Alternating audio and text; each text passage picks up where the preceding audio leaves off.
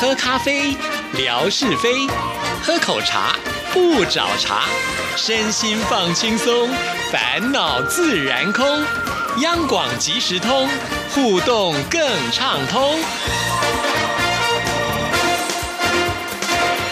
亲爱的听众朋友，大家好，欢迎收听今天的央广即时通，我是谭志毅，很开心，今天是针锋相对的时刻，有请维珍，维珍你好，Hello，大家好，这个时间过得非常快，不止一个月，觉得马上就到了，甚至呢，这个我们今天播出的时候，应该已经是十二月的时候了，对对对，等于也是要迎接跨年，要送走这个非常诡异的二零二零年。真的，我觉得二零二零年发生了好多的事情哦，不只是光我们在台湾或者是大陆，就整个全世界都受到这个疫情。的影响，所以大家都说赶快把二零二零年给送走吧。对啊，原本觉得二零二零爱你爱你哦，应该是一个非常甜蜜美满的时间，但是今年当然因为疫情的关系，我觉得彻底的改变了很多人的生活，包含可能从工作啊，或者自己的亲人，如果有相关的影响的话，也许这都是一个彻底改变生活的时间。这样子是，所以我觉得不管怎么样啦，总是会有过去的一天呢。希望呢，在未来能够越来越好。那在针锋相对这个单元当中呢，其实我们是。会把在台湾就是大家爱讨论的一个事情，对，就是一个论坛叫 PTT，呃，我们会挑选其中的一些话题来跟听众朋友做分享。最近呢，最热议的话题是什么呢？其实今天有热议的两个话题啊，有一个是高中生去面摊吃面的时候，然后就发现里面有虫，然后结果也不是虫，就是小虫子这样子，就要求店家帮他换，然后店家也愿意换了，可是这高中生也蛮聪明的，他就丢了一块硬币进去之后，发现端来的面里面还是有那一块硬币。代表什么呢？代表店家没有换嘛？啊，所以后来呢，这个高中生就觉得不太高兴，然后回去之后就在 Google 评论上面给了他一星，因为 Google 评论这些店家最高是五星，最低是一星，然后店家就很不爽了，还出了一份声明告诫那个高中生说：“你没有人生经历，你没有经过痛苦，你不知道，你不知道什么人世间的话，你就 你就给我闭嘴之类的，就受到很多讨论就是了。”对啊，我也有看到这个新闻，就是老板跟这个高中生就吵起来了。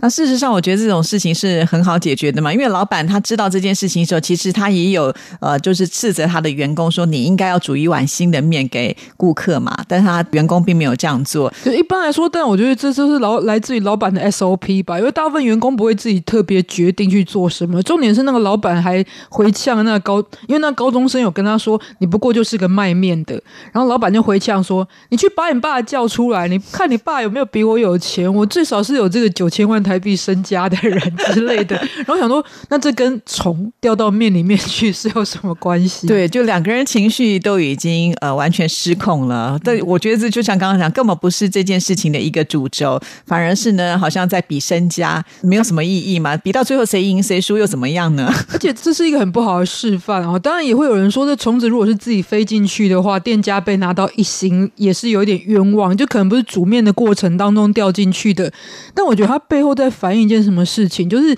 也许很多人也感受到，也不太喜欢这样的事情，就是你拿赚钱这件事情来当一个挡箭牌，就是你只要赚的钱比人家多，那你不管做什么事情就。不是常规的善恶是非的判断了，你只要钱赚的多就你对这样子。其实我觉得应该很多人也是不喜欢这种态度，是对，所以这是一个很奇妙的新闻啊。那我想呢，把它分享给所有的听众朋友呢，也就是让大家能够知道，其实很多事情，呃，它就是在一个观念上的问题而已啊。这个小事情本来是很容易就解决，就没有想到越弄越大。那现在这样子的一个餐厅的名声被传出去之后，我想那已经不是一颗心可以诋毁他的了，因为很多人会觉得。这个老板有问题，甚至以后呢，连看都不用看，就不会想要去这家餐厅了。对啊，因为别的行业不一定，但是餐厅这种能选择的非常的多，所以就是这当然还是有一些罗生不过其实要讲到这个部分的话，也是讲到不是说要跟大家分享一些不好的新闻，而是其实我觉得就是。不见得这样的事情很多，但也就是因为这样，大家上新闻之后会特别被注意到。相对来说，人也比较喜欢比较刺激性的新闻。哦，可是如果相对来讲，我们其实过去央广也有做过这样子一个好新闻的概念，可是。好像大家听到好新闻的那种吸引力就没有那么强的感觉了。这是不是人性啊？就看到别人比我惨，看到别人的，就是有一些状况的时候，你就觉得哦，好险不是我的那种感觉嘛。就是用看的都可以看，但不要发生在自己身上是这样子，或是对，可能像你讲的，心态上会稍微觉得，哎，也许我还蛮幸运的，我没有遇到这样的事情。所以，其实最主要接下来要分享的这个事情呢，不是说要强调这些人做不好，或者说强调哇，你看人心多险恶，大家不要去做好事，而是我觉得可以从这样一个事件去思考，如果是你，你会怎么做？嗯，如果你当下，然后如果你是那个被救助的人，你又会有是什么态度？如果我们真的有一天遇到这些状况的话，我们比较知道怎么样去判断。就是最近其实很热议的另外一个新闻是，有一位呢，就是施救者，然后他救助的那个对象基本上是到院前就已经没有心跳的类似的这样状况，所以他花了非常长的时间，透过 CPR 就是心肺复苏术把他救起来，真的就是活过来了。但是因为心肺复苏术，它必须要一定的心脏按摩的力道，其实会造成一些损伤的部分，包含可能肋骨会断掉，然后会有挫伤等等的。就这个被他救的人起来，第一件事居然不是感谢他，而是 跟他说：“我要告你，为什么？因为你伤害了我。” 因为他就是肋骨被弄断了吗？对，他说肋骨被弄断，所以他是被这个人伤害，所以告他应该是告伤害罪。然后他还拿那个他去的医院的护士做佐证，说护士说就是你 CPR 我才造成这样的受伤啊。我觉得那护士大概只是在陈述一个事实啦，嗯但他就把它当成一个证词这样。啊，有这样的事情哦。那那个救人的人不是气得快死掉了？当时不救你，不就你就已经没有机会在这个世界上。我现在救活了你，你还反问回来告我说我对你有做一些伤害的事情。我救了你一命，如果我就冷眼旁观的话，我现在完全不会遭遇这些麻烦。对也是因为这样子，这个人这个施救者才把这整件事情抛上网络。当然，也有人说他是不是一个幻想文啊？就是有人可能会编故事，可是的确有媒体去采访了这个当事人，所以他应该是蛮有可信度。而且，就算这件事情可能是幻想出来的，我们在社会上也看到蛮多这样子帮忙别人之后就类似被倒打一把的状况。主要他很生气啊，甚至他在那个文中还写到：“早知道我就就是让你去见阎罗王就好了。”所以很多人在旁边写说：“我，像我哥就说，你应该在旁边帮他念心经就好了，这也是一种功德。对，这确实会让人想要做善心的事情会止步，因为我不知道我帮助你了之后会不会对自己惹上什么麻烦。刚才我们举到这个一个例子，其实我之前也曾经看过另外一个例子啊，就是呃有人就是在车祸的现场啊，然后就看到有人受伤嘛，于是呢他就把他载到医院去。可是当那个病人醒来之后，就受伤的人醒来之后就反咬说是你撞到我的，可是那个人只是路过，就是刚好看到他在那边没有人救他，所以他只是好心去救他，他就莫名其妙的被栽一张。然后呢，这个人又很坏，他不但呢就是说就是他撞的，而且呢还到这个人的公司去撒名字啊什么什么，弄到那个人都没有办法工作，他的公司就开除他了耶。所以你是不是觉得非常悲惨的一件事情？本来是一个善心去帮助别人，可是最后却得到这样的一个报应，好像跟我们想要知道的那种善有善报是完全不一样的一件事情。所以，像其实我们有时候看到一些中国的影片，蛮多的朋友可能会拍这方面，就是可能在路边有一些临时急难的状况，但是没有人敢伸手去帮助。我觉得也是有很大一部分可能也是来自于这样的案例看多了之后，就是全世界可能都有类似的情况，就是这样子一个好心没好报的例子看多了之后，大家都不敢出手去援救了，因为不知道会发生什么样的事情。对啊，比方说还有碰瓷的也很多。哦，碰瓷对，然后他碰瓷直接站在车前面，就是硬要让你碰的这种，真的很多。对啊，所以导致现在为什么我们不管是呃开车或者是骑车，大家都要准备行车记录器，就变成是一种自保，就是哎我没有要碰到你哦，是你要自己倒在我的车前面之类的这样的事情。不久前才看到一个，不知道是湖南还是河南之类，那个男的居然在，因为那个是女驾驶啊，所以他态度比较不敢那么强硬。然后那个硬要碰瓷的那个彪形大汉站在他的车前，最最少站了二十分钟。我觉得大哥你还真有耐心，就是啊，二十分钟报警，应该警察都来了吧？就两个对峙，一个硬不撞，一个硬要被撞，这样子的情况其实也蛮多的哦。所以我觉得他有蛮多可以思考层面的部分哦。那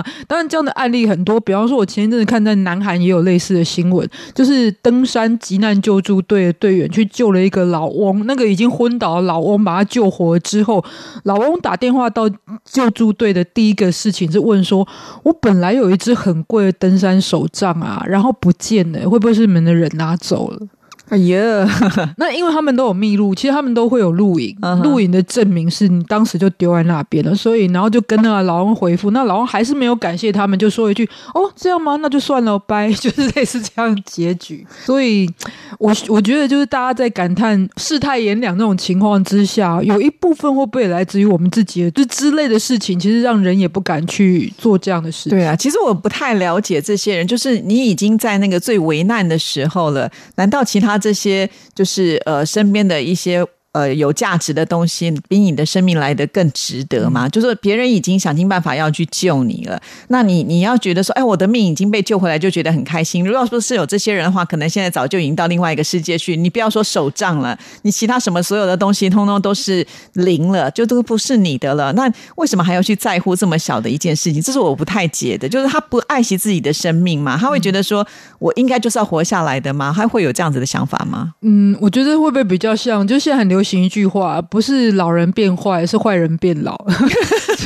所以这些在路边被救助，但是还这么的不懂感恩的人，我还是觉得是比较少的比例。但他们就是刚好在路边昏倒的可怜人当中的坏人，就是可能他们本来在社会相处上面就这样，也不能特例。但车祸比较特别是在于，因为很多人会觉得，如果不是你撞倒我。就是你怎么可能会把我送到医院？也就是他们心里面会觉得这世界上不会有好人，不可能会有不计代价无偿帮助自己的人，所以他们心里面可能本来对这个世界就是很质疑的。真的有可能是这样的情况。像最近还有另外一个新闻也是如此啊，就是有一个人他的钱包就放在那个便利商店，他忘了带走，结果就旁边的这个客人呢看到之后，就是把他拿去到警察局哦。他去把它拿，就是拿出去，就说啊，这个失物招领。结果最后这个遗失包包的人还说是他拿走的。他奇怪，他拿走他干嘛还要去帮他就送到警察局去嘞？对不对？可是呢，他就真的去告他说他这个侵占呢。所以那些人就觉得莫名其妙。因此呢，他们就访问了律师。好了，律师就说建议大家，如果碰到这样情况的时候，你就拿起你的手机先拍照存证，说哎，这个东西在这边哦，哈。等下我修正一下，要录影。对，因为拍照本身还是有很多。哦，对对对对。对对，要录影哈，然后就是要把它拍下来，说，哎，你看我现在这边有一个包包是没有人的，我现在决定要把它拿到警察局去。可能你中间还不能停顿的，不然人家说，哦，你剪接，所以你就一路拍拍拍拍到警察局，说，哦，我现在要把这个。那但是这个真的是很麻烦，你心里想说，我而且很少人会愿意做这样。对呀，我只是做一件好事情，还要被人家误会，那干脆把那钱包丢掉算了。所以其实像这样的情况，像上次我记得还有类似，就是。就是餐厅诬告类似这样子的情况，然后后来证明那个人不是吃霸王餐，还是不是在欺是什么侵占之类的，然后就餐厅又发道歉声明，但是那个人的名誉其实已经受损的情况了，所以。这真的很像开箱的时候，就是你东西来开箱，怕里面是原本就有损毁，然后到时候店家不认账，所以所有东西都要录影存证。可是就像刚刚所说，大部分的人可能没有办法做到这样子的地步，是有些困难。但其实这个概念我之前就有，真的捡到钱包的第一件事情不要去碰，然后叫店家来处理。因为店家基本上，我觉得他们比较有立场。就是有第三者的话，对不对？就是如果说在这个店里面的话，你就找店家的老板来处理这样的事情。对啊，因为。第一个，他一定会有人可以处理得到；第二个，你还不用亲自去碰到这个东西哦。所以，其实大家也是担心这样的状况。现在在全世界有一个很特殊的法案，在很多国家都有在执行，包含台湾也有，也包含中国。我看到的资料是部分地区虽然没有全面实行，它叫做救助免责法哦，或者也有人把它称为这个，那名字很特别然后就是好撒玛利亚人法。我本来觉得名字好特别，对啊，为什么是 好撒玛利亚？原来它是出自于圣经的一个典故，就是真的有撒玛利亚这样的族群存在，而且呢，它被视为是犹太人的一支。但是对于真的犹太人来看呢，他们是我我这个是说典籍里面记载，他们是所谓的污秽的一支旁系的族群，所以过去他们的生活当中其实是遭到了非常多的藐视，甚或是就是很不好的对待。然后当初应该是。耶稣吧，反正就是为了让他们能够有一个比较公平的对待，所以就有这样子一个故事出现，就是犹太人倒在路边的时候，然后他们去救，就是这个撒玛利亚人去救助了他，所以就有这样子一个故事，也就是简单来说，这个故事就是在讲见义勇为这件事情了。那这个法其实是要来保障什么呢？也就是，其实当你如果不是救护急难人员的身份的时候，但是你为了避免这个人在我以台湾的条例来讲的话，哈，就是你施予对方急救措施，还包含了使用急救设备，你在刑法跟民法的部分其实都是免责规定。就算你是救护人员的话，如果不是在你值班的时间执行这样子的救护的话，其实你也是免责的，避免人家明明因为救人的关系，就反而自己是惹祸上身。所以你刚刚前面最前面讲的那个例子，就是被压断肋骨的话，其实他应该是不能够告诉成立的吧？对，应该是适用于这个法律的。哦只是大家还是会觉得，我即使知道我上法庭不会有事，但你还是要 去报道啊，什么对，上法庭是很麻。烦的一件事情，对不对？他可能呃，在你上班时间，那你就要请假，那你不工作是不是要被扣薪水什么之类？而且人家会觉得，哎呀，你有官司，就会有另外一种想法出现，因为他不知道你到底是不是真的有犯法。对啊，所以我其实也当初要分享这个事情的时候，我也蛮犹豫的，因为想说会不会讲完之后，让更多人觉得以后就不要去做帮忙的这件事情。可是真的不是我本意，因为我觉得思考这个问题在于，你认为会去救别人的都是自己，那你要反过来想，也许我们是施救者的角度、哦，那你就不会希望人是这样的想法了。可是我们不知道自己会扮演什么角色啊。是对，但是就是如果真的有机会的话，我觉得大家还是要伸出援手啦。就像我们刚刚前面讲的，现在有一些法律的保障，甚至呢，我们手边都有手机，其实也是可以帮助我们去做一些证明。啊所以这是一个风气的问题，嗯也就是我觉得有几种方式可以。为什么我觉得还是促成大家应该都要见义勇为？因为在心理学里面就有一种所谓的分散责任效应，也就是每当发生事情的时候，其实我们路过都会觉得应该有人会去帮忙吧。你的责任就被分散掉，尤其在公开场合。但我们想象一个画面，如果大家都不敢去救，跟大家都去救，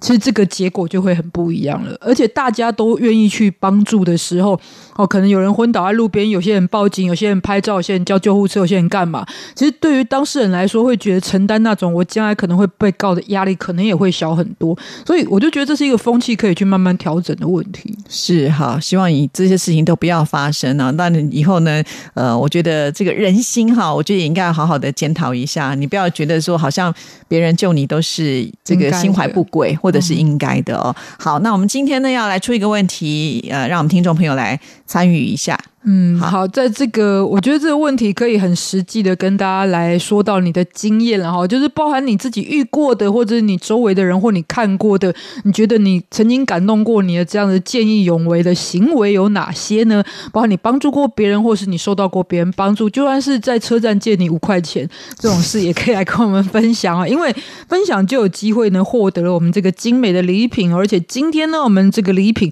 还是出自于这个台湾故宫的精美礼品哦。其实它是一个就是呃类似书签布的书签，布的书签，但它这个布的编织事实上是根据宫廷里面的使用的用品去编织出来的图案，也就是质感非常好。对曾经有过帝王家使用这样子一个图腾的。怎么觉得本来这样子的一个书签被你说的超级有价值？对，因为其实，在台台北故宫所有的东西，所有的这一些礼品啊，都是根据过去像什么康熙啊、乾隆他们使用过的东西的图腾来制作的。嗯有些是缩小版，然后有些是复制这样的图案做成其他商品。我不知道这专有名词叫什么，就是放在床上的脚，就是脚前的那个那个布帘。哦，那是布帘啊！对对对，类似哦这样真的啊东西、好有学问哦。总之呢，是一个很棒的礼品。好，所以大家有机会呢，就可以回答，然后来来信当中，或者我觉得也可以分享，就是关于见义勇为这件事情，你的想法是什么，甚至可能让你却步的可能性是什么？因为我记得我曾经也分享过，我在大学的时候参加的社团是救助伤患急难队。哦，真的、哦，好有爱心的社团呢、对啊，甚至是我去考过红十字会的急救员的执照。啊！哇哦，初级急救员，但我因为没有更新了，所以现在已经不具备急救员的身份了。可是当我如果真的看到人家昏倒，我不敢去救。为什么？比方说，我看到人家晕倒，我想说，我到底要抬他的头，还抬他的脚？因为你知道，中暑跟中风跟什么，其实抬头抬脚不一样。我反而是因为我怕我错误的判断会造成对方更大的伤害。就像在车祸现场当中，其实有几个步骤可以跟大家简单，这个我还记得的部分，然后稍微分享。第一个，帮他排除周围的障碍，就是如果他在车流当中要去安装那种三角锥啊等等的，然后再让他的空气保持畅通，免得因为很多人很拥挤、围观、围观啊，或者是在下雨啊，一直他淋着雨一直流血，像车祸骨折的几率很高。是，那那样的移动反而可能让他造成更大的挫伤。再来是看有没有流血。可以做止血的动作，是那这个时候我觉得最重要是可以先报警哈，那有专业的人士来帮忙处理会比较好。好，那我们今天非常的谢谢维珍，拜拜，拜拜。